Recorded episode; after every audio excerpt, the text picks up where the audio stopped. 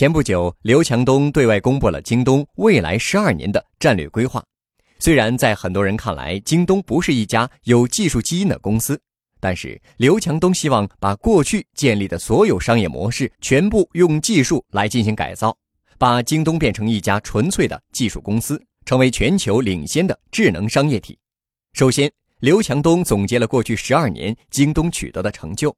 二零一六年，京东集团第一次进入世界五百强，商品交易总额超过了九千亿。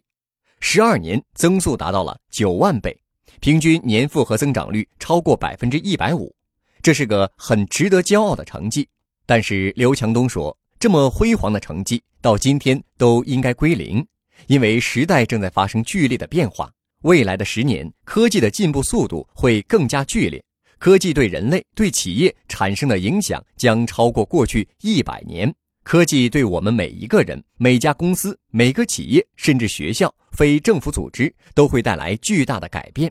云计算、大数据、人工智能和基因技术在未来几年都会蓬勃发展。所以，刘强东说：“我们只能用技术去应对技术，应对不确定性。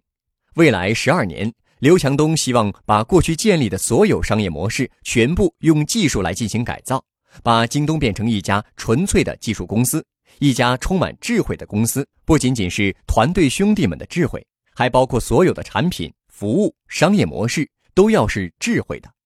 那已有的业务要怎么改造？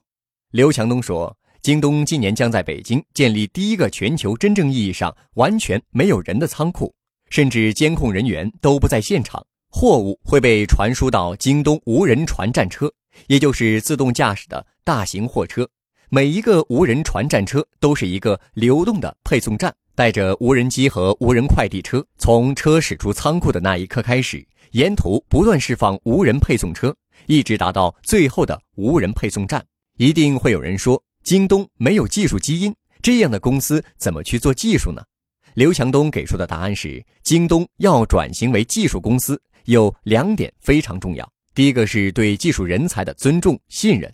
刘强东相信，再过一两年就可以带领兄弟们团队进行布局，会有一个又一个激动人心的产品和服务推出来，就像之前做物流一样。时间会证明他当初的决策是正确的。第二点是信念，这个信念源自于你是否坚持技术终究会改变一切，是否坚持几乎所有的问题最终都会靠技术来解决。不管是雾霾的问题、水的问题、食品安全的问题，还是假货的问题，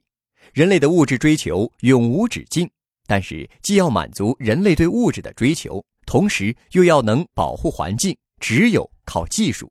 获取更多创业干货，请关注“野马创社”微信公众号。